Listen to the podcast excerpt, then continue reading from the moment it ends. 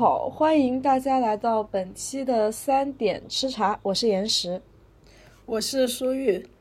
今天我们来讲一下我们去那个北京的书市，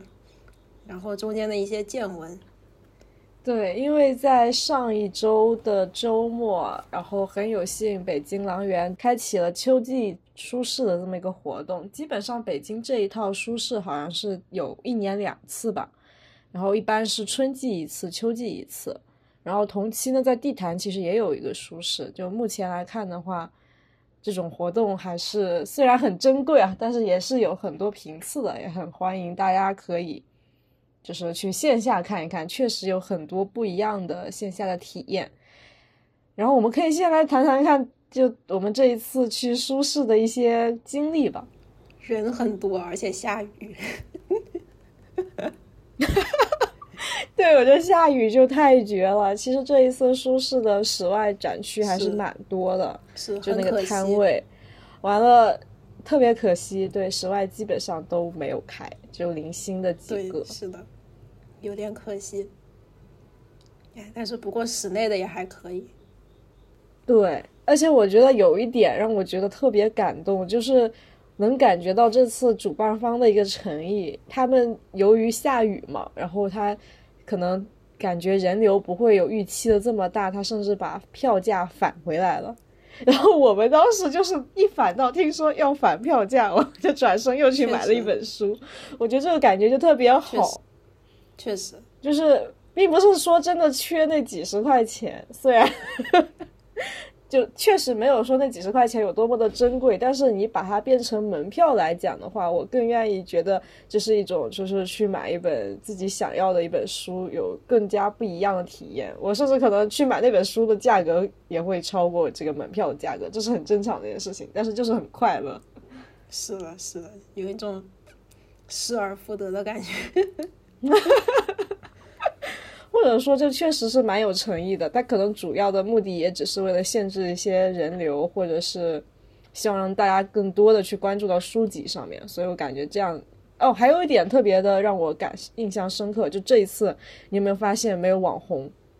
就是好像是，确实对吧？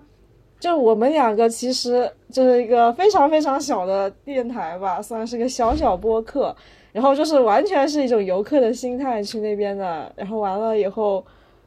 我是挺震惊的，就大家真的是去挑书的，是的，大家真的就在书摊旁边，特别人挤人。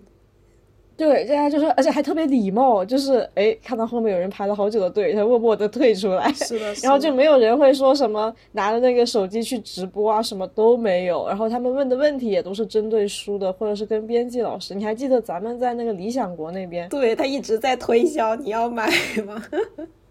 对对对，但是他又不是那种拿着喇叭说啊，全场几折，全场几折，就因为这次其实舒适都有折扣嘛。是的。然后，然后我原先以为会有那种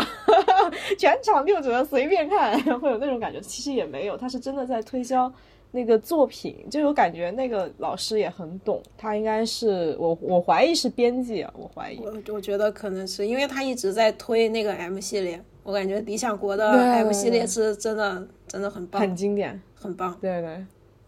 我觉得特别可惜，就是室外的时候还看到折射集的那个牌子，然后因为我之前买的有几本书都是那个系列的丛书，完了因为下雨天嘛，然后就没有开。其实室外应该也会有很多就偏学术类的，肯定有，但下雨真的可惜没有看到。对。然后我就想到了之前，其实我也在潘家园那边，他们也叫图书市集。就是我第一次去图书市集的时候，哎，你你那个市集是是是什么官方举办的吗？还是说是潘家园那边那个什么旧货市场啊，还是什么东西弄的？就是它的定位就虽然定位在图书市集，但其实出版社来的特别少，特别少。我感觉还是以卖旧货，或者是卖一些文创，或者是文艺。类的，因为我看到有些人卖摄影集，有些人卖那个日式的那种收集到的日本的一些影像集啊什么的，还有卖那个浮世绘的，就这种感觉，它并不是这，所以这一次的那个图书市集，我觉得质量特别高的一点是，它是真的诚心的邀请到了很多出版社，而且对出版社的品类和那个参选和受邀的嘉宾肯定是有严格的筛选的。是的，是，就肯定不是那种网上随便征集的，这次质量是真的高。是的，是的，而且很震惊，没有网红。是不是网红一般都都不来不来这种地方？不啊，你现在我觉得就是很多的一个平台上都是需要去打造一个知识消费的，然后或者是一种文青性质的，都是很好的人设。嗯，确实。但说实话，学学术书一般不是很好搞。你弄弄一个美女在这边拿一本书，然后各种姿势拍拍直播也很很。但不是都是学术的呀，很多是文艺的，呃，文学类的，不，并不都是靠什么社科学术类的东西啊。是我我的意思就是说，这里社科学术还是我我感觉至少占一半吧。对，这是我最震惊的，我是头一次，就是也别说这种图书市集吧，我去的就是没有特别多，因为小地方可能没有，然后到北京才会有，或者到上海这样大城市才能举办大型的读书市集，就是哪怕你去。图书店，就我不知道你还现在大家还没有逛书店的习惯。我之前是真的去了一趟我们老家的书店，就没有什么特别高质量的书，就很少。它或许有，但是你很难找。然后我上次去了西单的书店，那个啊不是西单，王府井的啊王府井是王府井那个呃叫叫什么王府井书书城吗？那个吗？是叫我忘了标题，就是有一栋楼都是。啊对对对，就是那个。就是那个，对，它没有什么社科类的书，就几乎绝迹。对，它基本上都是畅销书。对，然后我就是在一层那个角落旮旯里面找到了那本，就是我之前买的那个《棉花帝国》，然后都翻烂了，而且它只有本样书，没有里面的库存，好像是这样。就真的很可惜。然后你现在去逛书店，就完全没有那种就没有欲望到线下去逛书店。但这一次的那个图书市集真的刷新了我的认知，就真的是很高质量。在我目前看过来，是我之前之前去那个西西弗书店，那那个书店里面也是感觉现在线下书店基本上你只能靠卖咖啡活活一下，就是而且书书店里面也没有什么那种。就是我们真的很想看的一些，就是相对来说内容内容比较深的、比较复杂一点的书，可能会比较少。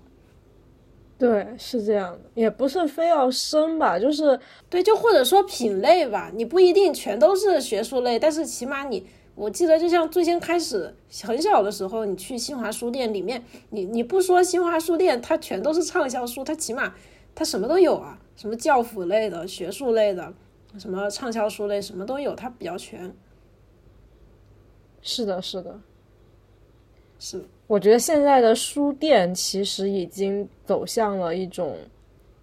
就它走向没落的很大原因，一方面是因为实体经济被冲击，然后看书的人越来越少，就这种常阅读的习惯的人越来越少。但是我这次在图书市集里，我发现其实很大程度上还是有很多人是读书的，哪怕就是你还记得吗？咱们去找书的时候，有个小姐姐，一上来就是问的是，就是弗弗洛伊德的《梦的解析》，然后还有一本也是畅销书，就是你一听就知道他是去他是奔着畅销书来的。还有本是什么？我有点忘了，忘记了。反正他问了两本，就是都是比较火的，然后。嗯，有一定知名度和传唱度的那种社科类的畅畅销书，就是在社科类或者是 学术类就很畅销的那种。但是你有一种感动，就是哪怕是畅销，也有很多人是愿意去接触这种书。起码还是在看这种，就是所谓的长篇大论这种东西，还是会有人愿意看。对对对，还是很有批人愿意看。而且其实脱离开学校，脱离开我们的导师啊、教授啊等等，你作为一个平时上班的打工人。确实是很少有渠道你去了解什么样的社科类的书好，因为它本来就难啃，就特别难啃嘛。然后你也不知道什么样的书是好书，就是我能够跟我的那个专业对口或跟我的认知对口，可以一步步的看。因为有些书深，有些书浅嘛。然后有些可能社科类的书，确实你得需要看一定的铺垫，你才能知道这个人在讲些什么。就是至少我觉得有一批人他们在。通过自己的方式，就是很很多有能看到这这么多人在通过自己的方式去各方渠道去收集一些可能自己感兴趣的偏学术类的、社科类的一些书籍，然后去阅读、去购买，我觉得就很感动。这一点真的是我没有想到，其实说明还是有很多人愿意读的，只是现在的书店放弃了他们当年最忠实的那一批顾客。对，或者是说书店它为了为为了要盈利更多吧，他们其实也没有选择。但是其实我也觉得可能跟现在就是说社会整个大环境也有关系。就像是我我觉得也挺有意思的，就是我在我还在纽约的时候，那个时候我也去他的书店里面去逛。他那个书店还挺大的，就是我学校旁边有一个书店，他那个书店特别大，有大概三四层楼，地下有个两层，然后楼上有个三四层啊，那就有五层楼，特别大一个书店，对，特别大一个书店。然后，然后那个书店它最最牛逼的就是，我就是就是我感觉它它真的就是什么都有，它不仅仅只是那种书的品类的，什么都有，它把文创、咖啡。就是吃的、喝的、用的，就感觉像一个超市一样，什么东西都给你。但是你进去之后，你还是会觉得它是一个书店，就是它它做的很神奇。刚进去的时候，你会看见门口摆的，就其实就跟现在中国摆的各种那个呃畅销书的那个门口是一样，它会摆各种畅销书，然后畅销书还会做一些活动，比如说你买一个什么书，就送你一个呃什么。什么包啊，什么袋子啊，什么笔啊之类的，搞一些这种活动，然后再往里面走，可能它比较，啊，比较比较出名的摆的比较外面的书，就有一些什么，呃，比如说食那个教你做做食谱的食谱类的书，他就真的会把食谱的一些原材料就会放在那边，比如说，呃，有有一本书，它可能是做意面的，它可能因为意面是干的嘛，然后意面的调料你也可以放在那个。就是干的卖，他就把那个意面的调料和和意面一整套和那个食谱的书放在一起卖。我觉得这个东西其实还蛮有意思的，而且它是很用心，对对，非非常创新。然后在旁边就是那个咖啡厅，然后咖啡里面，咖啡厅里面你又可以坐在里面看书，而且就算是你你你只看书不喝，你也能做，也能做。我觉我觉得这个是。对，就是你要喝也可以喝，或者是你不来看书，我就来买一杯咖啡。因为他那个咖啡咖啡店我有点忘了，可能是朝向那个街街道外面的那一边，所以它有一侧向外的。向外的话，你你如果不看书，你就喝咖啡，你也可以从外面直接买一杯咖啡走也行。我感觉它这个就是会会比较自由，不会说像是有一些书店。哎，在这里 Q 别人好吗？就有一些书店，你你不看书啊，你不你不买咖啡，你就不能坐在那边看书。我感觉这个也是你你相当于把这一部分人就赶走了嘛，人家只能站在那边看。我还记得以前特别小的时候，在新华书店里面，我真的就是和我爸妈一起在新华书店里面就待一整天，从早上他开门进去，我就坐在都都不是坐在什么凳子上，那个时候哪有什么说坐舒服的凳子，就直接坐楼梯上看的。坐地上，坐楼梯上看，就直接看一天。对我真的是对书店是有回忆的。以前小时候爸妈忙，然后你没有办法一直盯着小孩的时候，他就是扔就把小孩扔到书店里。反正我经常在书店待一天，然后吃个泡面，吃个烤肠，吃个三明治。那个时候这种价格又很低，可能就五六块钱，就随便混一下就过去了。对，然后时间就你基本上都在看书。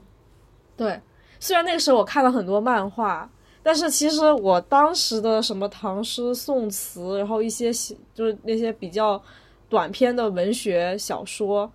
真的是在书店里看，根本就不是什么老师布置下来有一大摞的那种，是的，是的，就是一大摞什么文学名著，什么《傲慢偏见》《简爱》什么，然后你这个 一定要看，后面还要抽查，对，还要写读后感。其实那个东西，当时我内心的读后感就是看两页我就写完了，但反而大部分的书真的是。靠平时周末的时候，就家长懒得带你了，然后自己坐在书店里看。就哪怕我看三本漫画，但我至少会看一本小说，或者是看本诗词解析什么，总会有。然后你这种经验在里面会有一种，就是推动感会完全不一样。不像是，因为那个像我是自己去选择的，我自然会很认真的把那本书读完。但是如果是老师跟你填鸭式的布置任务，那可就不一样了。是的，是的，哎，所以我我上一次这种看书的感觉，真的就是我在纽约那个书店里面，我感觉到了。虽然它有一层楼摆满了各种书，或者说各种本子、各种笔的周边，甚至还有小朋友的玩具也在里面，但是它剩下的地方，特别特别是那种很挤的地方，全部都是一些呃，就是学术类的书籍或者什么。而且说实话，他那边学术类的书籍比比那个畅销书要卖的便宜，这个是我想说的，就是它真的是卖的便宜。那真的真的是太感动了。我就我我觉得国内买学术类的书就是贵，你别说学术的，就但凡但凡社科类，然后科普类，比如说是讲战争史的呀。就就你就不说别的，就那个《理想国》系列，它一定比小说贵，就不用想。是的，是的，是的，因为我感觉国内可能还是比较比较走量，或者是说学术类的书，就就可能是真的太便宜了。你你学术类的书本来就靠版权费，就赚不了几块钱。因为对也能理解，而且学术类的书，不管是翻译啊、编撰啊，都要投入更多的精力，主要是有翻译啊什么的过程。对，或者或者可以这样说，就是不是学术书卖贵了，而是而是那些畅销书卖的有点过于便宜。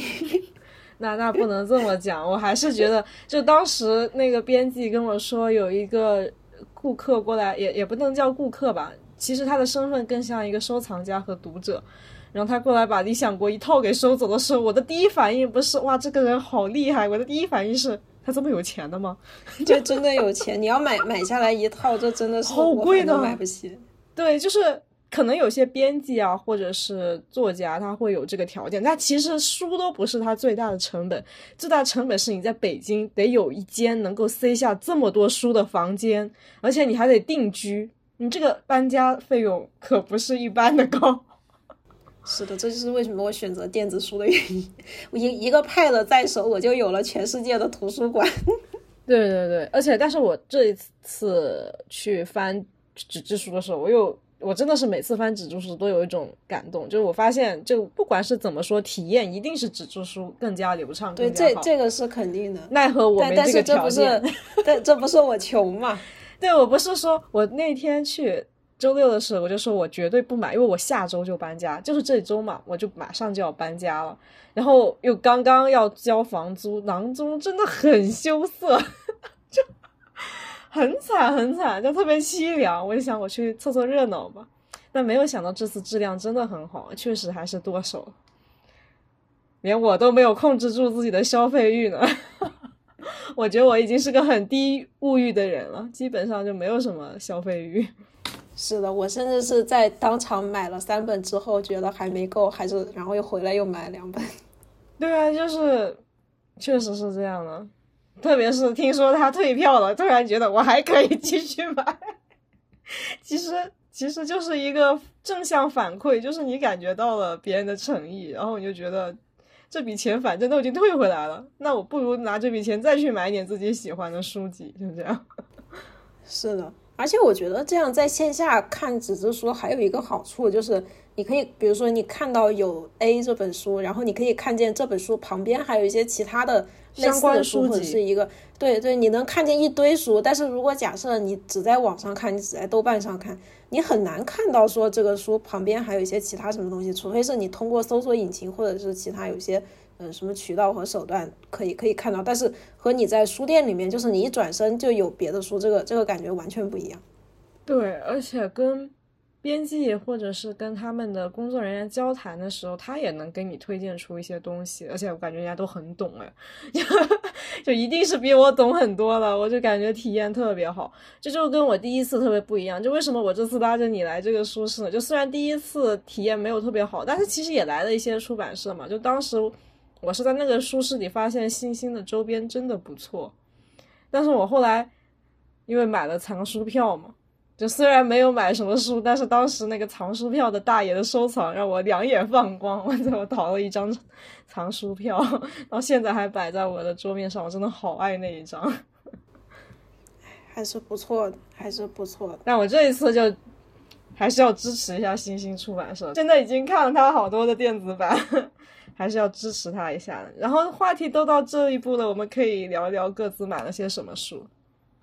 你这次是不是那一本买的是新星的？就是那个鬼神。对我，我是买了一本新星的，就是早期中国的鬼。然后这一本书。其实我之前就有所知道，有所耳闻，因为我不是关注了新星出版社的那个公众号嘛，他们会有什么新书会在公众号里做宣传，或者有什么好书，他们也会宣传。我很早的时候看到这本书，然后也蛮感兴趣的，因为啊，自己就对这个主题比较感兴趣吧。然后，嗯，我记忆中的话，当时那个公众号里面写的是他从。鬼的一个起源开始讲，然后也讲到了鬼中人性的一面。然后我们之前不是也刚好出了那个中元节特辑嘛？我觉得有点可惜啊。如果早期能够先把这本书看了，一定会有更多内容可以聊。然后可以等明年吗？那也等的有点远了。还是可以等的，哎，可以可以留个惊喜吧。但是我觉得，就是我还是很推荐大家去看这本书的，因为我当时看了一眼它的目录，确实是并不是很复杂，它是一个比较梳理式的，它会把一些历史信息上，比如说就是道教、佛教中的鬼，然后比如说是帝国规制与在地变化，它之间的一些鬼信仰的变化啊等等。他可能不会给你一个很明确的结论，但是他就有一种很典型的，就是做做我们平时有的时候做学术前期的一种对背景的一个梳理啊等等和那些收录，然后进行一个整理，这是非常可贵的一个步骤。其实很多的研究的初期都是这样的，然后我觉得这个切入点也特别的好，而且他也在里面去介绍了一些什么我们常说的驱鬼仪式啊，然后也讲了就是为什么。我们讲鬼的时候，老想到道教。然后我记得之前他在那公众号里面讲，是因为道教他一上来就先给那个鬼命名了，就是有一种我先 我先拿到他的一个定义权，然后这样我在这个行业里面就会更加的有权威，别人就得用这个名字，就有点那种感觉。是的，是的。然后他会讲道教和佛教的一些关于鬼的记录啊、对比啊等等等等，我觉得还挺有意思。我当时看那个目录，我就。留下了一个很深的印象啊！但是我当时就想，我要买了，我就得，首先我肯定是邮寄嘛，然后其次我又要搬家，我想算了吧。但是你真的到了现场书市看了那本书的时候，哎，你就挪不动了。我就纠结了一下，我还是还是把它收了吧。这是我买的第一本书，也是我希望就最开始的一个本意啊，也是为了支持一下新星出版社。我真的是特别看他午夜文库那个系列，不是说阅读之前没有真相吗？一方面他是在讲推理小说嘛，另一方面其实你什么书都是这样的，就什么书都不要听别人讲，还是提议大家去自己翻开那本书。是的，真的是不管是什么书，阅读之前就没有真相。是的，包包括是我们之前讲了那么多期，说实话，虽然每一期讲了也有个把小时，但是最最后还是希望大家能自自己去看，你不管从什么渠道去看。你自己看和听其他人讲真的是很不一样。每个人只会讲他的理解，像我们讲书，并不是罗列他的一个主旨的一个纲要，更多的是带有一些理解性的。但是你去看那本书的时候，可能会有别的想法，或者是你会联想到一些别的东西，不代表说我们去讲那本书就是把那本书概括出来，不是那么一回事啊。我们其实做这个播客，一方面也是为了。留下一些自己的记忆，另一方面也是希望能够让更多的人去听到，其实除了畅销书，除了文学大型板块以外，还是有非常大的一个领域，有非常精华的一些各个专业项的一些书是值得被大众阅读，而且是大家是能读得懂，且是而且是对个人也是有帮助的那种书，非常值得读的一些书，希望能推荐给大家，然后希望也能通过这个方式吧。然后有点 像是在传教，可以这么说。是的，是的，特别是像我，我我真的才是那个特别特别想传教的那个。对，我们还是希望能够把一些打动我们的书，让更多的人知道，就是把一些专业书带到大众视野吧。因为其实，在读研究生之前，我在本科我甚至都不会接触到这一类书籍，而且。嗯，也是个很现实的问题嘛。你就越是专业性的书籍，它的专业壁垒会越强。但是其实社科、人文类很多书是共通的，像政治啊、哲学都是共通的，是完全可以面向广大读者的。我们希望能够把这一类的书能够更好的带到大众视野，一种比较简单的方式吧。对，那那先让大家知道有这么回事儿，但是最后大家就是还是要自己去探索。只能说我们。就是能能能让能能做到让一部分人能知道这个事情，就已经就已经很满足，很 很不错。我们不权威，我们只代表 个人的一些阅读观感，只是作为读者，还是推荐。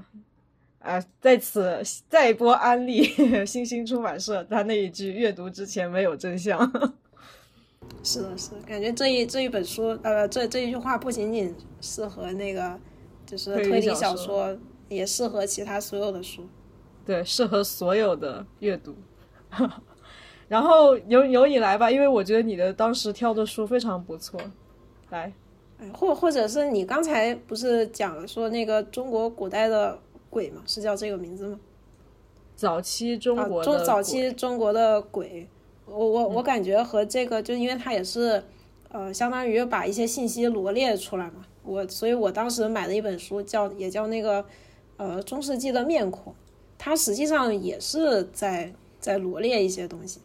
就是我开始看的时候，其实有点纠结要不要买，因为它确实是罗列，然后罗列我就不是很想买，但是反而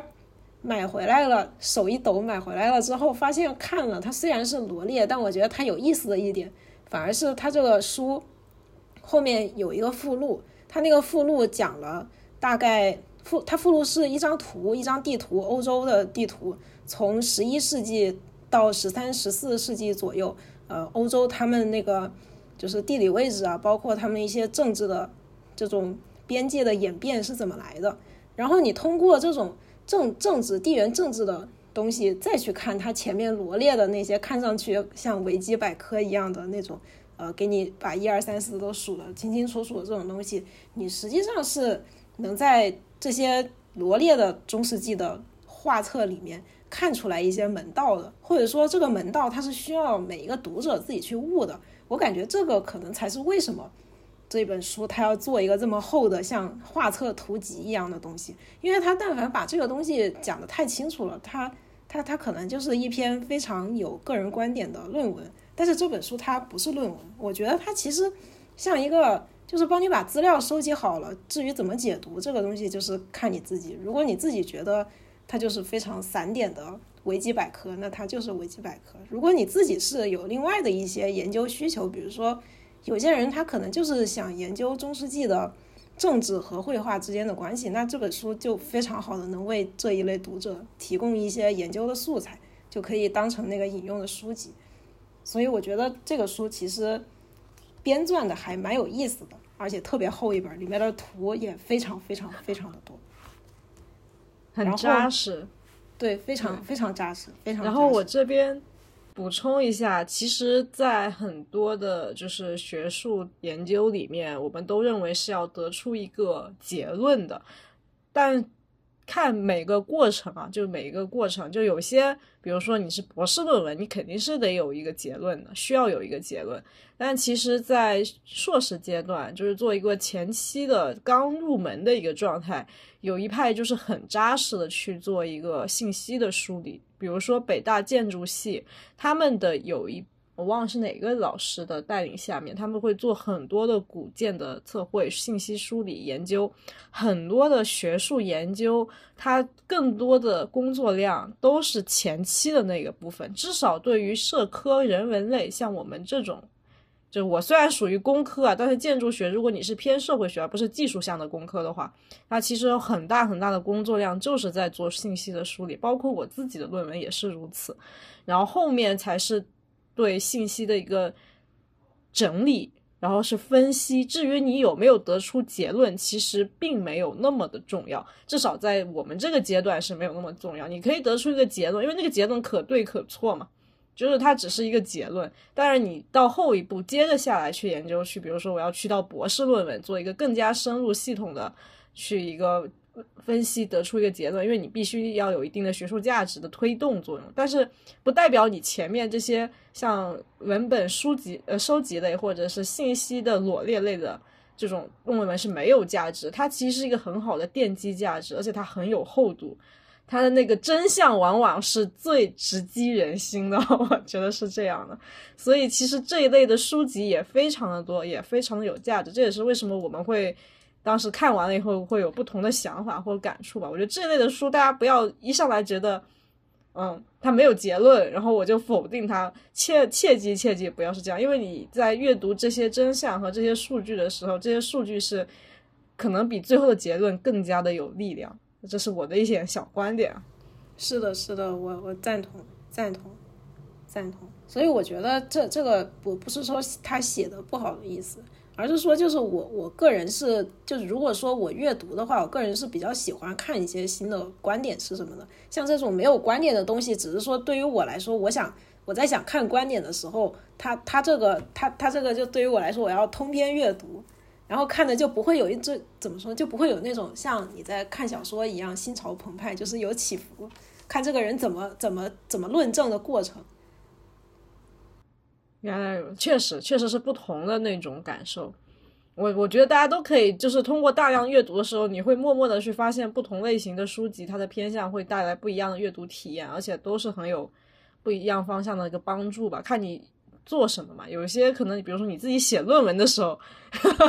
这种 梳理式的东西就非常的重要，可以帮你少走很多弯路。对对对，这个。对梳梳理这个东西是肯定的，你不管做什么事情之前，当然打一个，对对，肯定是要打基础。所以我觉得这本书其实读起来的话，就有点像小时候你打开那个叫什么《世界百科全书》那种感觉。哦，我在书市上看到了好多就是历史的讲历史的书。都没买，有点可惜，但是标记了一下，未来慢慢补吧。实在是要搬家了，买不动那么多书，慢慢看吧。实在不行就电子版。那我讲讲我的第二本书，其实也是蛮机缘巧合，然后就逛到了，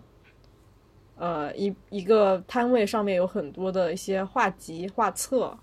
然后。其实我是不认识这个做对画家的呀，是我当时是真不认识这个画家。然后我是在众多的什么印象派、后印象派的画册中看到了这一本，哎，有人玩街头抽象，哎，我去看了看，就翻开来，很惊艳，确实是很惊艳，就是你感觉到一股灵气。但是我那个时候是不知道这个画家的，后来是知道是。让米歇尔·巴斯奎特。然后这本书其实我是在你的蛊惑下买的，你真的是在我边上疯狂安利，你说啊这个人是多么的重要。然后我就是一边听你疯狂安利，我就一边翻那本画册，我是真翻完了。它确实有好几张都特别打动我，而且我我确实没有收录到他的画册，同时也是没有这个类型的画册，所以我就即使他已经超出了我今天的预算，其实我当天的预算就是零，你知道吗？就远超于买了三本，对对，远超于我当天的预算。然后，但是我实在是没忍住，它确实是很打动，因为它确实有一种，就是在画册中一瞬间就吸引到你。它又不是一本很大的本子，它小小一个，就它它很厚，但它小小一本，然后画的特别有特点，然后就感觉哎，这个好像有点牛啊。然后就这样以这种契机翻开了这本画册。我觉得这个应该是让你来介绍，因为我确实。并没有在线下看过他的展览，哦，我也我也没有看过他的专门的展览，只是说他的作品，因为他本来就是他他本来就是布鲁克林人，就是纽约人，纽约艺术街头艺术家，嗯，所以他的作品在纽约很多地方其实都还挺出名的，特别是我之前上学可以拿着学生证，天天免费跑 MoMA，所以在 MoMA 的那个。里面好像还是有一些他的作品在里面，特别是那个 MoMA，它有很多做成文创产产品的那种商店，基本上可以说商店的头牌除了印象派和后印象派，就是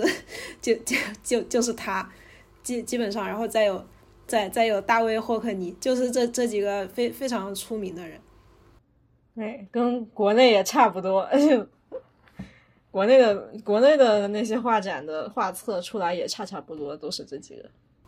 就是我不认识这个人的时候，我看到这幅画，我就觉得看那个画册，就觉得这个人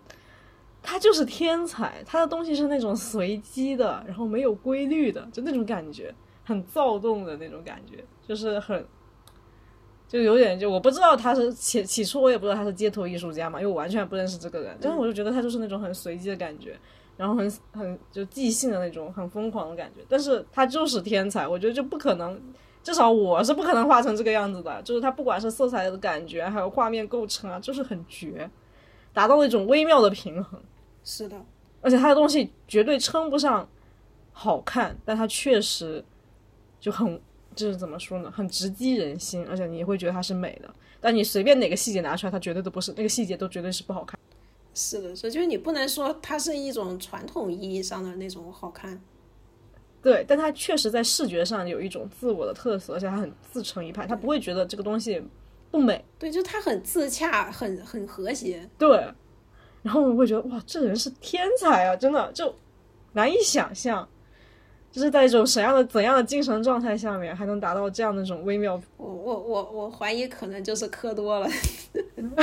哎，我们当时就还我还问了你一句，我说这个人这么年轻就走了，怎么怎么死的呀？然后你当时下意识的说，嗯，美国人那就是磕多了吧？对，但后来查了查了，就可就没说是什么原因，但是我觉得十有八九可能就是磕多了。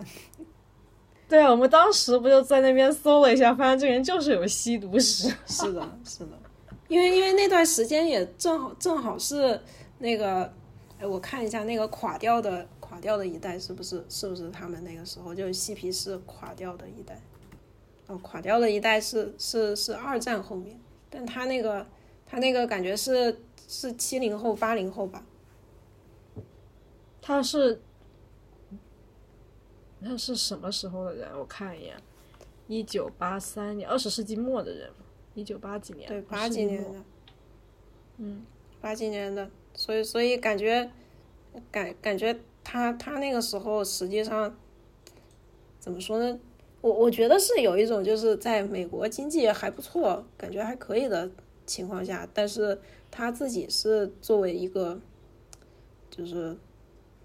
在在探索自己到底是怎样一个存在的这样一个艺术家，然后又是又是在布鲁克林，因为当时布鲁克林就是布鲁克林是纽约的一个一个区，当时在布鲁布鲁克林有特别多的艺术家在那边，就包括像什么爵士啊、摇滚啊、hip hop 啊，什么各种各各种唱唱歌的也有，画画的也有。其实我觉得和那个呃。就是中国在北京那个草场地啊，草场地，对不起，我已经忘记名字了，不好意思。草场草场地那边有有一有一群艺术家在那边又唱歌又又又搞行为的，其实感觉很像。啊，他最后会走向商业化吗？我很好奇。其实说实话，现在现在布鲁克林住住过去的，我个人感觉。就是以前的老艺老，就是老的那种艺术家，不知道去哪儿了。但现在我个人感觉就是，呃，有一些喜欢自称艺术家的人喜欢住在。哎，我其实问这个问题是因为我想到了七九八，因为最早七九八就是因为离美院很近，然后有一批艺术家他租不起，不好意思啊，就是他。毕竟北京的房租贵嘛，但七九八正好是工厂，它的空间非常适合创作艺术品，因为它很高，然后它又有采光，就一般那种工厂都是天窗嘛，然后它空间又够足够大，有好多人在那边租工作室，然后那边做进行艺术创作，然后时间久了以后就彻底商业化。现在看七九八就就是绝对就是一个景点，就是特别商业化。是的，是的，或者或者说，我觉得可能美国也是一样的，因为最先开始就是。对，因为最先开始实实际上纽约那个时候就只有曼哈顿这个岛上是比较热闹的，然后在曼哈顿的南部的话，有一个地方叫 SOHO，就是啊，它不是望京 SOHO 那个 SOHO，就是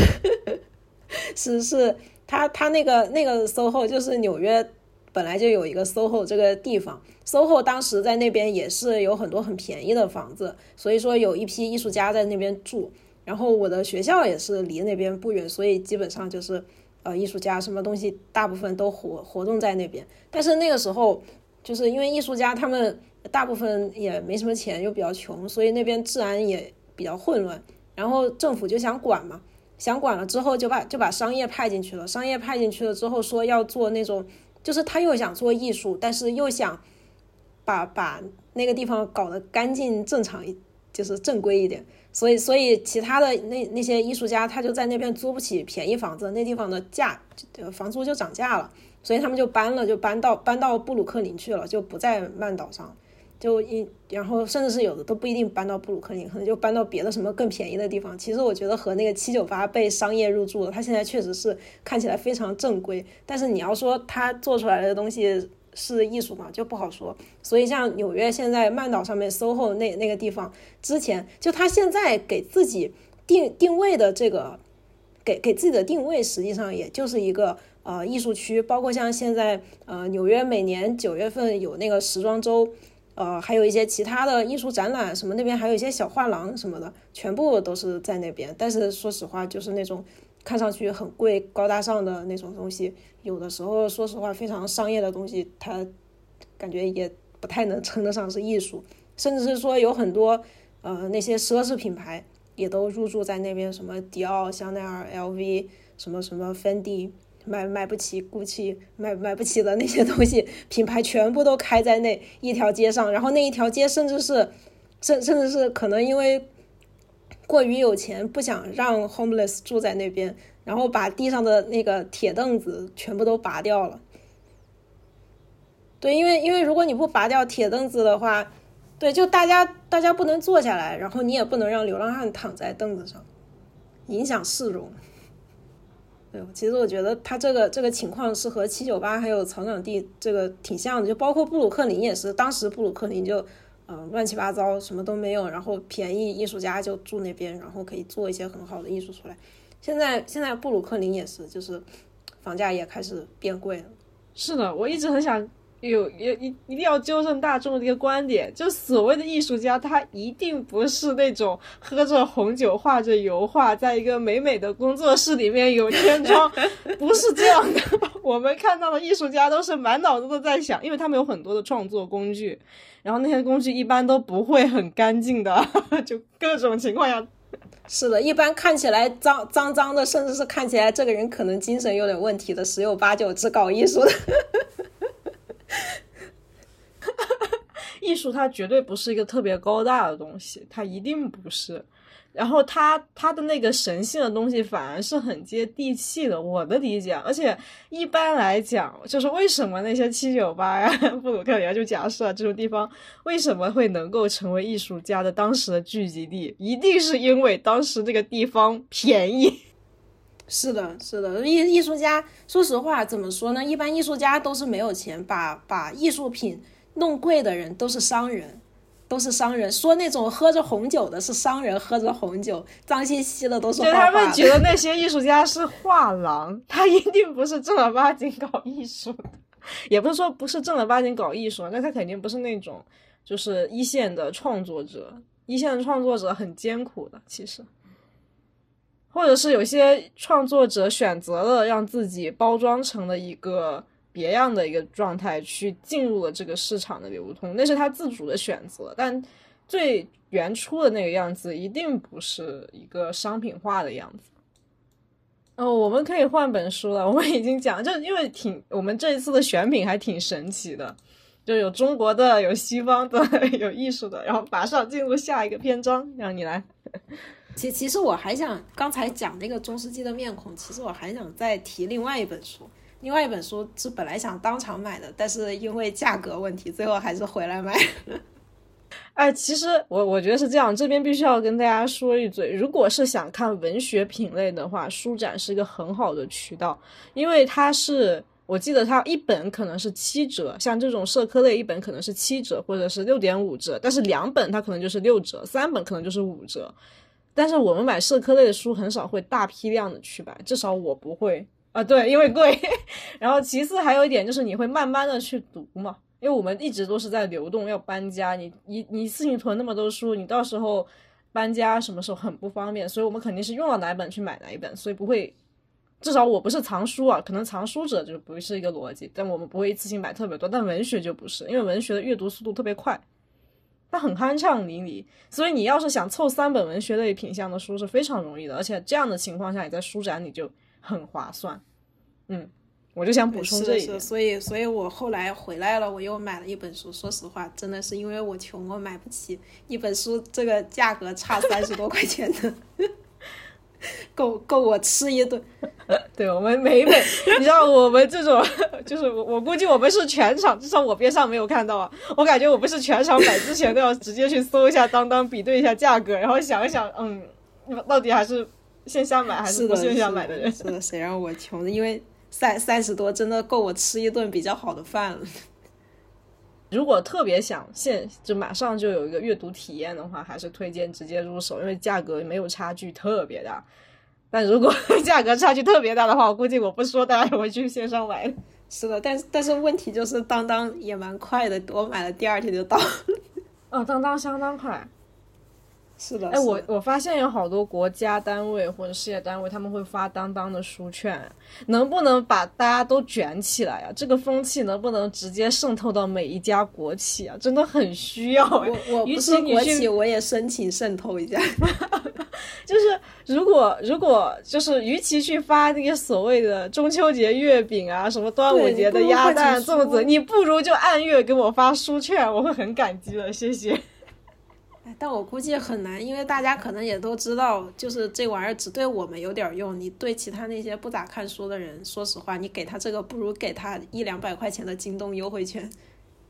去讲那本书，就是我在后后来又回来在当当买的那本书，那那本书也是也是讲那个中世纪的，就是讲中世纪的呃一些西方教教堂的绘画或者说是壁画上面会出现一些东方人的面孔。那本书叫。呃，来者是谁？因为这本书我为什么很感兴趣？是因为一个是它本来就是研究中世纪，我本来也觉得，呃，中世纪对于美术的一些叙事啊，包括像很多研究都很多东西都是值得研究的。然后再就是这本书本来写写书的作者也也是咱们美院的人，然后现在好像好像我记得是在人文学院当老师了吧？人文学院的老师都是大佬，真的。是的，是他好像是他是非常对非常年轻，之前在央美读过一个博士，然后呃后来好像又去法国又读了一个博士。对，我记得之前有人文学院还是招了那个哲学的，就我们学校不是很少有教哲学啊，我知道招了北大的哲学的，这个真的是对也很牛，那个老师很资源很好啊，对，感觉人文学院资源很好啊。就是我感觉我看哲学书也是因为上了他的课，然后发现哎这个东西。不至于一点都听不懂啊！如果真的想要接触的话，也是能搞懂啊。当然，也可能只是我粗浅的搞懂，但至少我觉得就是给你打开了一个另一样的世界，我觉得挺好。那个老师也很有底蕴。对你不说要把这个东西当成自己专业去研究，但我觉得看一看、了解一下，还是挺扩充自己的知识面的。对对对，就哎，反正就是这种这种这种教授的书，基本上都挺有保障。是的，是的，而且他写写的内容也挺不错的。我最近才刚开始看，看了一点点，反正大概就是讲的说，呃，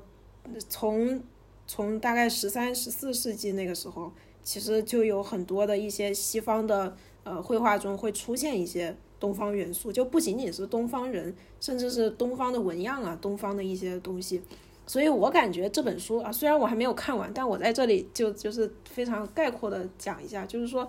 嗯，这本书它实际上，我觉得它是在重新审视中国之于世界是怎样一个地位。因为现在我们总觉得说中国要重新加入世界的行列，或者说是怎么你要重新与世界其他国家一起要全球化如何如何的。但但是实际上，中国和全世界的，或者说对全世界的影响，这种这种东西，可能在当时中世纪，甚至是中世纪之前，可能。都会都会有，因为你不管是中间有战争也好，还是迁徙也好，还是因为有什么贸易或者有其他的一些呃这种东西在的话，怎么怎么出现的也好，但总总体来说就是说，嗯，我感觉这个老师他是通过绘画这样一个方式去看中国和和和世界的这样一个方式，甚至是说，呃，我本来自己前一段时间就在看那个。呃，全球美术史这样一个东西是巫红老师啊，巫巫巫红老师其实也非常厉害，他现在是芝加哥大学的一个呃，好像是教中国中国美术史的一个一个教授吧。他之前他之前也是咱们央美毕业的，然后然然然后后后来去去美国教书去了，啊，就也是一个很厉害的老师。我感觉他也是希望说，呃，把中国的一些呃。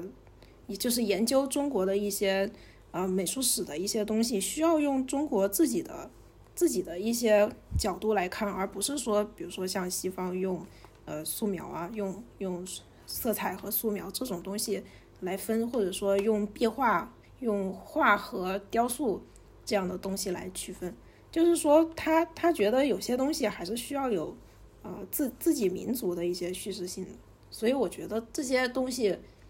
嗯，他不仅或者说他不仅仅只是在研究中国自己，或者说在研究西方自己，他是把中国和西方，甚至说中国和世界，他是圈在一起说的，在研究他们之间的关系。所以我觉得像这种思路的话，其实是对于未来的研究，你不管是呃研究哪个方向的，我感觉这种大的框架、大的思路都是值得参考的。我听起来像就是提供一种，就是为西方主主流的一种学术研究提供了一种多元的视角吧。因为我们的体系跟他们差太远，但是我们的哪怕是现在艺术史的一个学习，依然是照搬着西方的体系，然后是把中国艺术史和西方艺术史完全割裂开来，作为两本教材进行教授。对对对。对，所以我觉得这个这个东西，至少是对于我个人来说，因为如果我要研究游戏的话，因为游戏整体来说，它就是人类整整个人类大人类，你你不管它是哪个人种、哪个国家的，它就是一个非常共性的东西。所以我觉得，呃，当然这个是对于我个人来说，这样讲的话，我我感觉是非常非常有帮助的这两本书。好的，我们再进进入下一本书吧。对。下本书我觉得应该是你来先讲，因为我们其实等于是共同的去买了一一套嘛，《金翼》和《银翅》，然后你买的那一本是前面的那一本《金翼》，然后我买的是后面那一本，然后应该按这个顺序来讲吧，你先讲。对，今天《金翼》这个书它还有个副标题，叫一个中国家族的史记。嗯，反正这这本书是那个林耀华写的，然后。我觉得他很有意思的就是，他和他他和那个费孝通两个人，我 就是在我印象里，我觉得这两个人出现永远是 成双成对的，不是那种成双成对，因为老放在一起讲，就我们老是对老老放在一起讲，就是你但凡讲到乡土中国，就必然会讲到金义，就是这这两本书他们已经被绑死了。因为他讲的那个讨论的观点，其实是一脉相，也不能叫一脉相承吧，息息相关的。所以金逸是这个呃林耀华先生他在福建农村做的田野调查，而且他很有意思的是，这本书它不像是平时的那种学术论文说的一板一眼的，它实际上用的是一种有点像传记和小说的那种方法，然后再讲。呃，福建农村里面的一些人物，他们的家族背景啊、宗族啊，是通通过一些什么样的方式展开的？所以我觉得这个实际上是，嗯，很有意思的一点，很有意思的一点。然后我不知道那个银翅，银翅他也是这么讲的吗？哦，我还没看呢。但是银翅其实是你在看豆瓣吗？说实话，我也看的是豆瓣。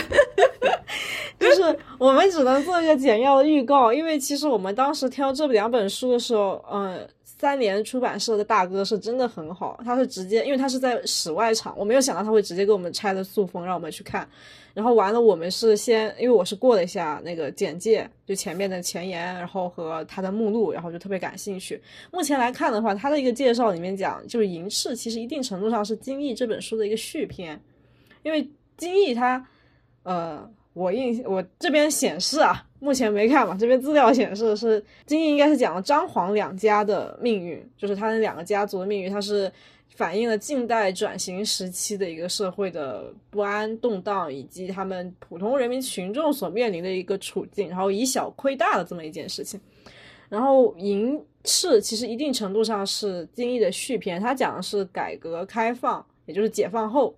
也不是改革开放，不好意思，他是解放后广大的那些农民，他通通过土地改革得到了土地，就那个时候的三改嘛。然后，然后，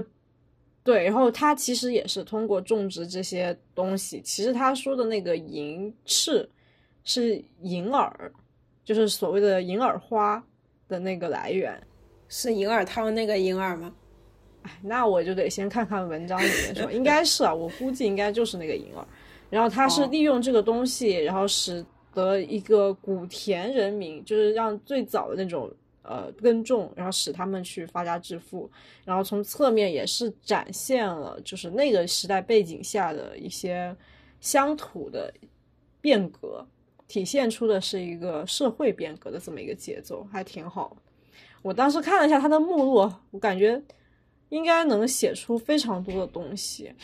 他讲了就是农人与田制的一个关系，因为这个田制和农民是息息相关的。然后讲了社会大实验，然后讲了当时的一个革命的思维与行动，就是我们说的那种改革嘛。然后又从土地回到了家族，因为他毕竟跟那个经历是一脉相承的，他还是讲了家族的一个变化和变迁。同时呢，也在他的一个诠释与选择里面讲了一些儒道的思想啊、基督教啊、一些外来的文化的一些制度啊等等等等。所以我觉得它应该是一个。听起来就是能够很好的展现当时时代的一个社会背景大背景下的一个变迁的这么一本社会学和人类学的书籍吧，然后就比较感兴趣。然后我们当时还不是说各买一本，到时候交换着看吗？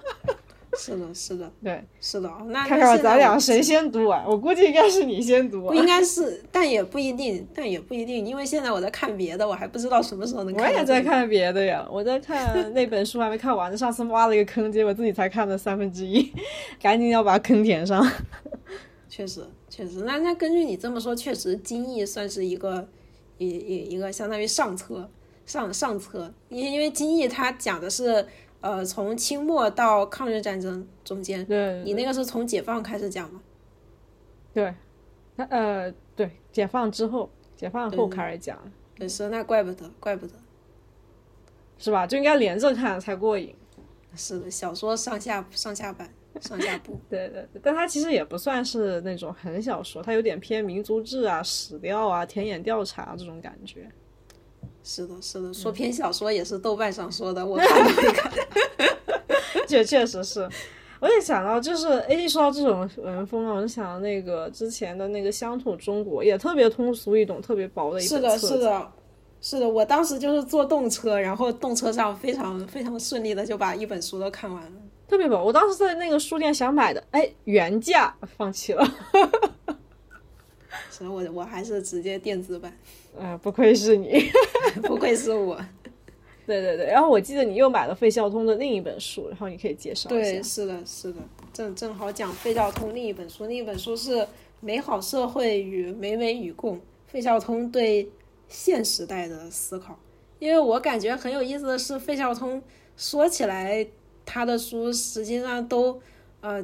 讲的最多的就是乡土中国，感觉都要被讲烂了。而且哎，我们之前。我们之前是不是录的有一期乡土中国，是那个孙瑞讲的？对，但是我们当时那个音频出现了问题，很遗憾那一期就丢失了。是那一期。但我觉得乡土中国的话，确实可以再单独讲一期，因为这本书它的传，不管是从它的传播度，还是它的一个普世，就是它确实很好懂，然后它概括了一些中国乡土的特征，同时也很容易被中国人理解，也很容易传播。我觉得这本书是可以拿出来单独再讲起，然后再做一个收入的。可以，可以，而且他还有一本书叫《江村经济》，我之前看了一个开头，我感觉其实怎么说，就有一点像乡土中国的挑挑了经济的一部分，然后然后再再讲，我感觉也挺有意思的。特别而且特别，他他可能主要讲的是长长江三角洲讲的比较多。对他们研究的都好像是这一片的。感觉，哦，我知道，就是我印象中其实有好多很小众的书。我之前在一就是老家的时候，我在温州嘛，不怕被人说，就是大家也反正基本上老听众都知道。然后我之前在温州的一个茶馆里面看到了一个特别大布头，跟个板砖一样，就像是特别巨大的，它比板砖要就面积要大很多的一本书，是当时这个教授研究了温州史。我心里想，温州有有什么历史，有什么好研究的？就你知道吗？作为一个温州人，对这个东西就一点都不敏锐。我心里想，温州史能写出这么厚的一本，然后我翻了一下，它真的是以从那种论文的形式去梳理的，而且他从史前开始梳理，然后从各个方面，从经济、政治、文化，然后当时他他从最早的那批，就甚至从。那个出土文物开始讲哇，我当时都震惊了。我心想，原来这么小的一个地方，我因为大部分人对温州的历史的一个概念是从改革开放之后，是从那个就是商品经济繁荣，然后一批温商出去做生意，对所有人对温州的印象都是从这个节点开始，然后没有想到真的有一些学者默默无闻，就那本书作为一个温州人都不知道，特别厚，是我有史以来见过的，也不算最厚吧，它的那个厚度跟画册有的一拼，真的。你你需要你需要去买一本，而且最绝的是什么呢？因为画册一般的纸都是铜版纸，会比较厚嘛，它需要那个印刷的质量，人家那是全是文字耶。确实确实，你真的值得买一本。我都不知道他是哪买的，就是一个茶楼里面一个阿姨和叔叔一搜一搜起开的茶楼。淘宝，说不定会有。这种书一般我觉得淘宝不会买，没什么销量，就连个温州人都不会看的。那那茶楼能买到也是很牛啊。我估计每个地方可能都会有一些这种小众的书，然后有些学者都在默默的为当地的一些研究付出自己的努力吧。对，所以就是一定有，只是大家不知道。所以这里还是提一嘴，虽然小众有时候听起来是还可以，但是说实话，该传教的时候还是要传教的。所以，所以费费孝通这本书，我我觉得也很有意思。就是他这本书我，我我看一下是什么时候，什么时候出版？就是一一九年出版的，一九年三年出版的。然后最近其实大家也都在提什么人类命运共同体嘛。然后他这里的编辑推荐也都是因为说他这本书，他不仅仅只是考虑了或者说讨论了那个乡村、乡村啊、城镇这些东西，因为因为费孝通最先开始的就是比较出名的那两本书都是讨论乡村为主的嘛，但但是他这本书很有意思，就是说它虽然是一个文集，但是它里面还还讲了乡村和城镇，然后再扩大到全球化与全球文化，或者说中华文化中间一些学术学学术类的反思的一些想法的东西。所以我觉得这个还是能再回到，就是今天我在前面讲的那几本书，说说说起来这样又圆回来了。就一个是那个中世纪的中世纪的面孔，还有一本书是那个呃叫来者是谁这几本书，甚至是还有一本这个那个那个是我之前呃之之前很久很久就读的那一本是乌宏的全球全全球全球化什么什么美术史的，哎我看一下，不好意思，哎我看一下那个叫。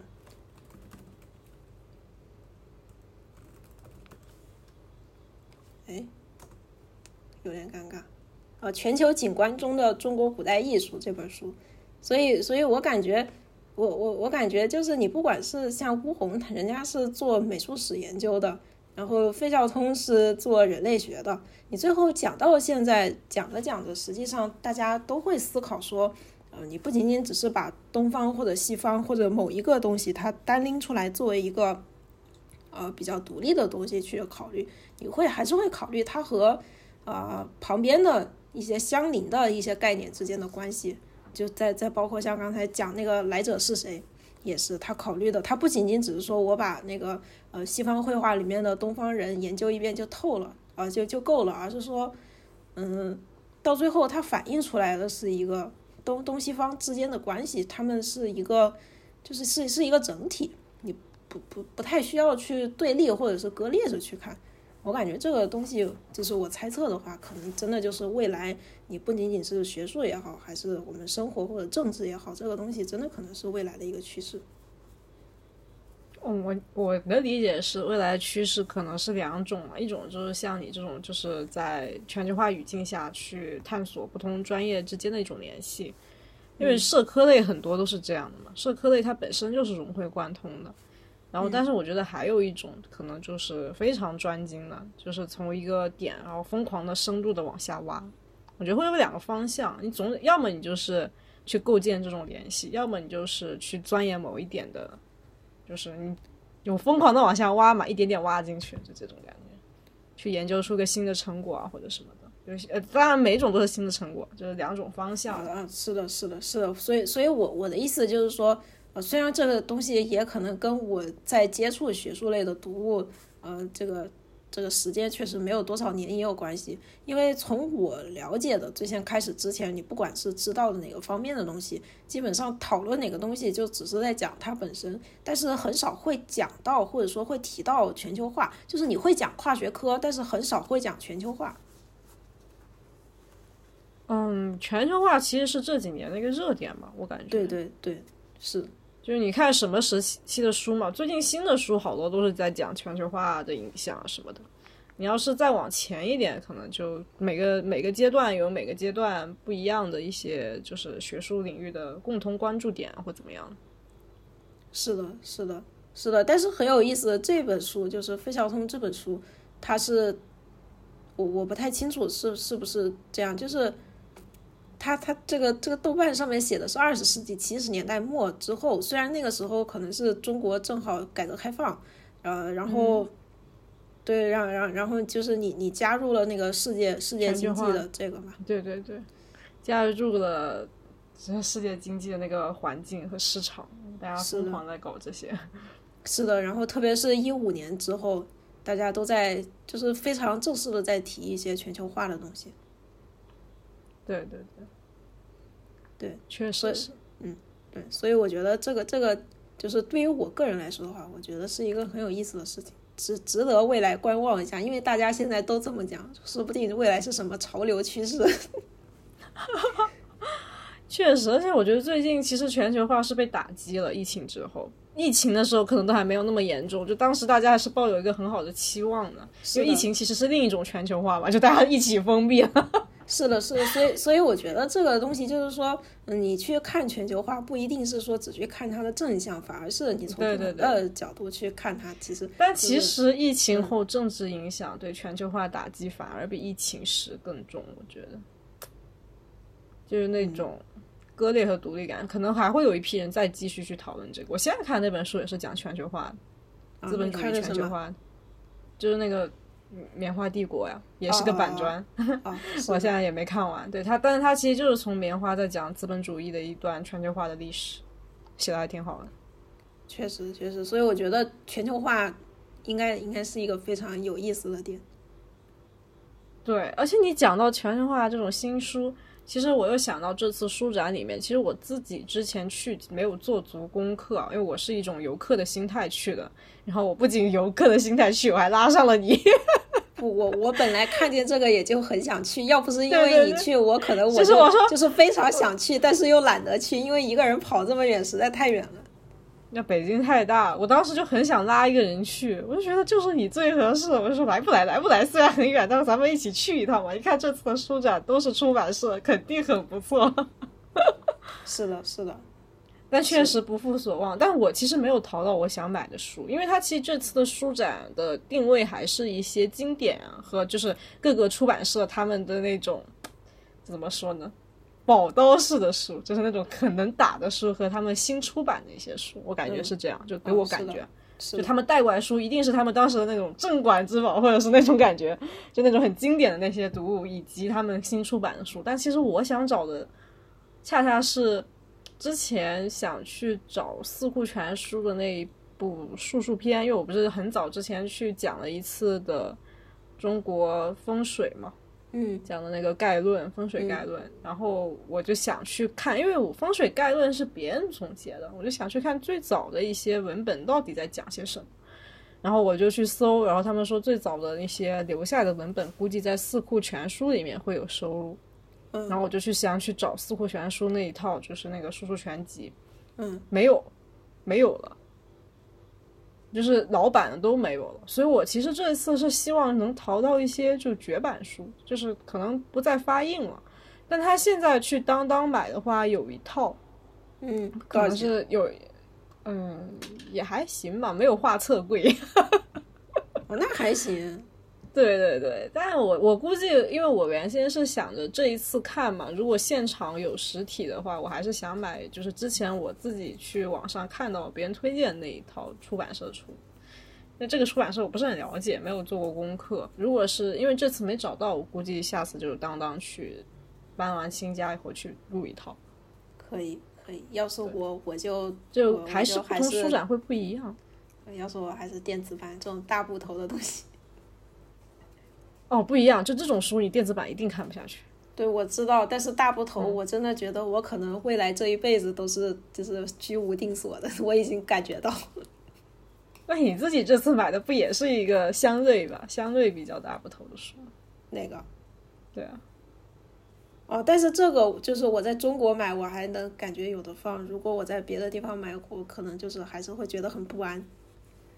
哦，对，主要是不稳定。其实，其实我还是本来的那个话题是想说，就不同书市有不一样的定位嘛。然后这次的书是非常的好，因为我自己对出版社就新书的出版动态关注度不高，但其实这次应该是能够满足很多业内人士的那种爱书人士的一些。愿望很惊喜，然后应该我其实还想逛逛有没有类似的这个就是怎么说呢？我之前一直以为潘家园那边是，但是后来发现潘家园好像不太是。哦，我也以为。就我当时去潘家园是我自己去的，我拉不到人。那个时候你还不在国内嘛，然后我边上的朋友他们不是准备考公，就是各种事情。然后我想那就自己去吧，也就反正也在北京嘛，然后我就自己溜达过去。我真的是抱着去淘旧书的心态去的，完了以后都是新书和文创啊，不过也不算一无所获吧，就收了一张小版画，还是很快乐的。对，所以我觉得现在就是，如果你要买旧书或者怎么样，你不如去孔夫子旧书网。啊，确实，孔网那边没有这本书看。对，但是你要找线下那种旧书摊，我感觉真的很难。我唯一一次记忆就还是上刚才我说的那个，就是我学校旁边那个那个书店，它有一个区域专门就是旧书，就比如说，而且它那个旧书还挺老的，可能。比如说，他卖那个莎士比亚全集，非常厚的那种全集，还是精装本的，可能大概有个好几十年，可能一一九零几年、一九一几年的，可能快一百年之前的书了。然后一本可能也就五块十块美元的话，哦，还可以，不贵。对啊，我当时特别想买，但是后来一想，这也太厚了，我我我要走的时候怎么办？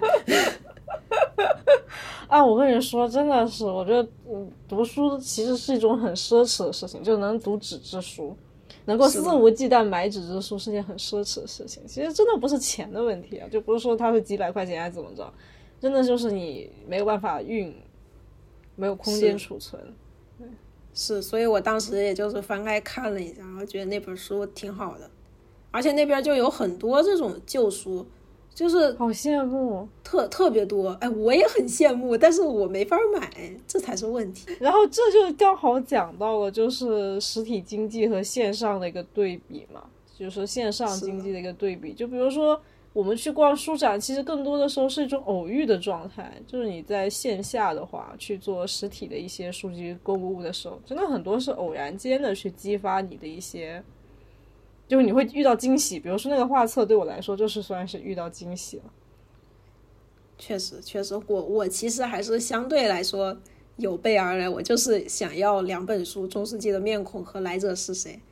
但我的有备而来完全跟这次的书是 定位完全相悖，是说明没有没有去真的做好功课。其实我也没做功课，主要是这这两本书我很早就想买了，因为当时还在国外，然后。哎，说说句那什么的，就是没搜到有电子书的。哎，这个这个是，其实我们这个状态，并不值得被观众听众所效仿啊！就大家还是要支持一下出版社，该该支持正版还是要支持正版。主要是我当时人人在人在国外，首先买不起外文书，要看中文书，我只能买电子版。啊呸！我不是买电子版，直接下免费的电子版。对，其实这个这个举动对于就是业内人士的打击还是蛮大的。是的，是的，而且我想读中文文献的话，真的非常困难，就全靠网上那点资源了。对对对，就不提倡啊，大家还是要支持支持行业里，就是编辑啊、作者都是非常付出了很多薪水，就有条件还是一定要去支持正版，就哪怕像我们这次有点还愿了，像我之前。就是有点哎，之前怎么说呢？看了好多电子版，我必须要买几本，就还是要支持一下。这确实是我的问题。哦，可以啊。对我，我其实一方面讲舒适，其实另一方面就都一样。你你可以看到线上很多东西，然后线下，我觉得线上其实给很多小众的书籍打开了一个平台，因为你现在除了这种舒适，毕竟这种舒适还是比较少的，而且大家千里迢迢的过来，然后。很多的图书馆，其实你找不到你自己真正想要的书，就大部分情况下，你去逛图书馆都是一种失望的状态。当然，我知道肯定是有很多就精品的，就是那种呃，有很多有非常情怀的阅读者，然后自己去开设一些小众的图书馆或者比较个性化的图书馆。啊，对，书店不好意思啊，然后他们的选品会非常的不错，但至少我没有遇到。就是因为我之前听过相关播客嘛，也蛮震惊的。确实有一批人在这个行业里在深耕，但是无法推 推广这个事情，就是一个悖论，就是你没有办法推广到大众视野。所以线上我觉得是提供了一个就是救助站的那种角色，确实给别人一个机会看到了，就这种书你们是能买得到。但线上其实也有它的缺点，就是说。我我必须要知道，我就是想要这本书，我去搜了，然后我就买了。它不像线下，就是你顺便路过看一下，觉得哎不错，我买回去看一下，就这样。对对对，而且我记得之前好像是我在岛屿读书那个综艺，我还没看啊，就之前给你推荐了一波，我自己都还没看，然后没来得及嘛。然后那个时候请了西川老师，然后他不是当时在我们学校做那个图书馆馆长嘛。然后他去那个书的第一个反应也是，就是哎，这个书和这个书排列不对，它应该放在这里。就是你知道有这样的一个人在管理图书馆，就有这样的一个人在管理书店的时候，你就经常会有偶遇的惊喜。就比如说我可能哎，之前我对这个门类的这本书，我确实是有备而来想找的，然后正好从他边上看到一本就强相关的，或者是同个框架构建里面的书，就一个大体框架体系里的书，你会有那种惊喜感。就有一种长者在对你进行了一个引导，但那个引导是潜移默化，就那种感觉。是的，是的，是的，哎，所以现在就是感觉实体书或者说线下经济的带来这个对书店的影响，真的就是弄得书店也不知道要怎么办，因为因为感觉。就是现在，说实话都不说读书，现在你能看完二十分钟的长视频的人都已经不多了，还还 更别说听播客这些，真的是小众又小众。我我之前一直以为小宇宙啊，虽然就是也不是这个意思啊，就是说一直觉得小宇宙还算是在在在中国做的还可以的，做播客的这种这种就不不像是那个网易云啊，或者是那那种什么的。那个网易云的主流还是在音乐，喜马拉雅其实播客也有，但我觉得大部分的用户还是在有声书这个板块。是的，是的，是的，所以我一直觉得小宇宙还算是国内相对来说，如果你要听一些相对严肃的话题的这种。这这这种地方还是还是在小宇宙会比较多的，所以我一直觉得它的用户基础还不错。结果我我一问身边的人，都都先不说你听哪一家的，这个先另说，就是大家都不听播客，都不知道播客是什么东西。一问说什么是播客，这这个是我真的很震惊。对，它的受众群体非常的低，但是这一次的书展就是请到了很多就阅读板块非常就是呃不能叫主流吧。就是比较有影响力的几家播客都做得非常好，我其实是蛮喜欢听读书类的播客，因为我对文学一无所知，真的基本上就是个完全纯纯路人，就是可能偶尔看几本，但是频看的频次又低，然后知道的面可能也就是就是我当时我说那个状态，可能我只知道文学热销榜上那几本书，然后其他书我都不知道，就因为你没有渠道去了解嘛，但是。关注了那些播客以后，哎，我发现其实，哎呀，国内的文学原来有这么多的作者在深耕，然后写出了非常多的作品，就是有些甚至有些可能是新的。就我之前听播客有个九零后的作者写出写出来说，我光听简介都觉得，我操，很牛啊！这个就很很有那种想拿来一读的那种欲望。我觉得就是需要去传播的。然后播客这种载体是天然的跟。出版天然的跟阅读就强连接的一个载体啊，我就这里我觉得可以最作为我们本期的最后一个主要话题。是的，是的，播客真的非常适合做阅读，因为说实话，你我感觉对于视频来说半小时很长，但于对于播客来说可能一小时正正好。对对对，它很适合做长，就相对较长的那种输出内容输出。而且我不觉得他的那个载体就很像嘛，就是他在读啊，就越读越读。其实首先是阅阅，就是拿眼睛就是那种看嘛，然后读其实你是要有那种声音的那种介入感的。所以它本身就挺适合的，而且就你怎么理解阅读这件事情，就可它可以讲的很广。哦，我这一次在那个就是书图书市集里面的时候，我发现了，首先它有那种就是播客大型播客之间的串台沙龙。我近期因为我们比较节目比较滞后嘛，大家也是以一个记录然后个人娱乐的方式在做，所以可能不会有那么实时的更新。但是我自己其实这这两天也听了一些其他播客对舒适的一些感受，我发现是有专门做播客的平台的，嗯，我然后大家都抱有极强的热情。他们他们很多不都是专门做播客吗？我感觉也就啊，不是不是，我不是说那个，我是说的是平台啊，啥意思？就是不是 UP 主，是平台，就是那个不是播客，是平台。比如说。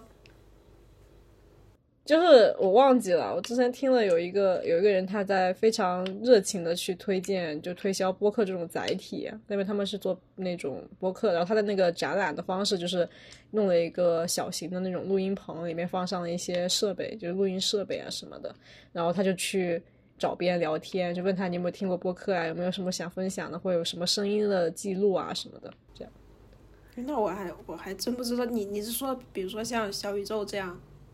的平台吗？对对对，有点类似吧，我觉得有点类似，它可能更偏线下一点。但是我就蛮震惊的，没想真的有这种团体，我们自己 自己做播客都不知道，真的。而且我们逛书展也没有遇到，也没有遇到这样的摊位，确实不知道他在哪里弄的。可能真的太小众了，就就是你都不说那些，就是听苹果播客的人有几个？确实，确实。大部分人拿起耳机是听歌。你要说苹苹果苹果算是对苹果算是用户量比较大的，对，因为它默认都会有那个嘛，不用你下载啊，那个。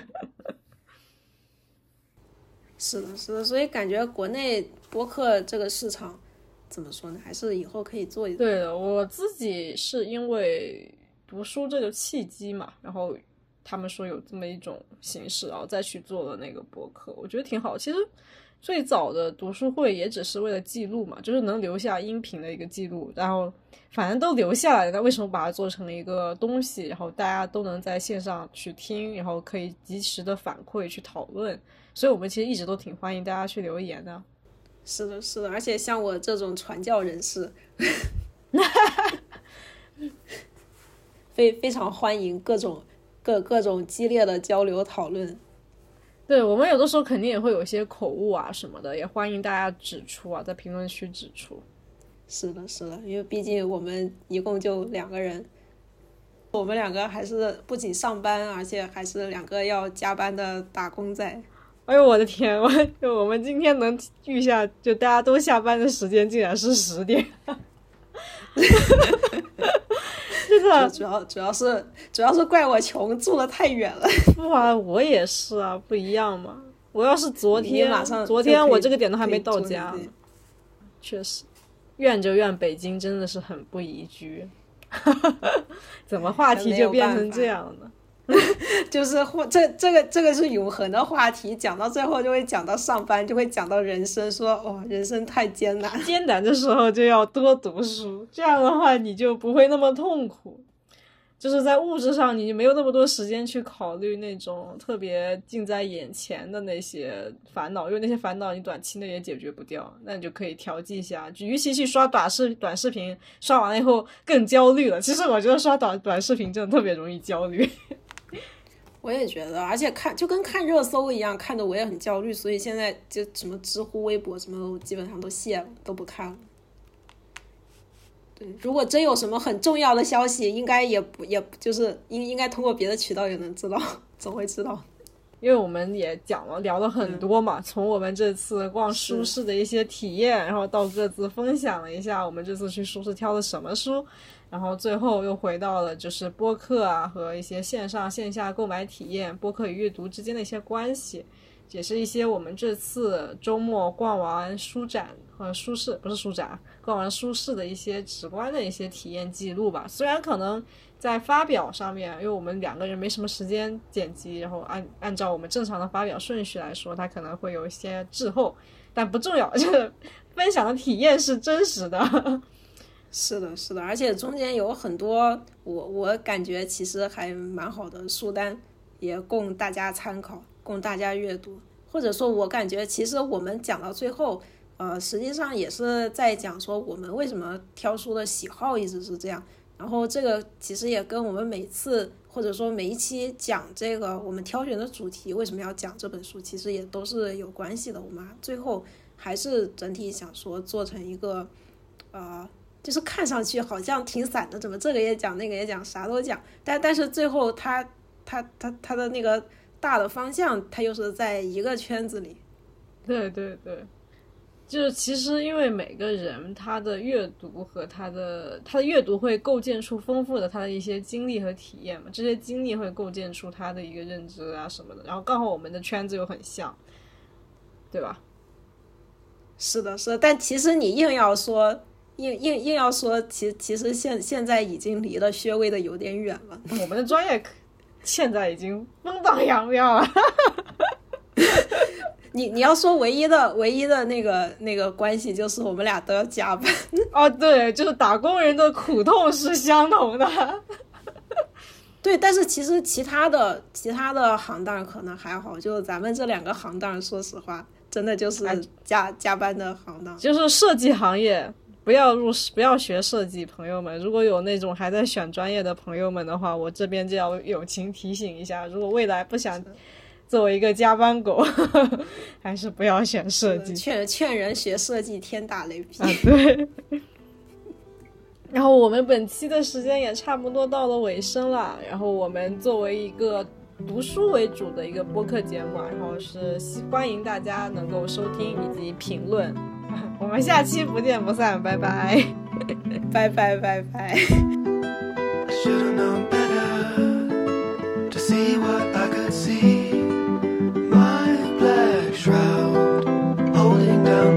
left us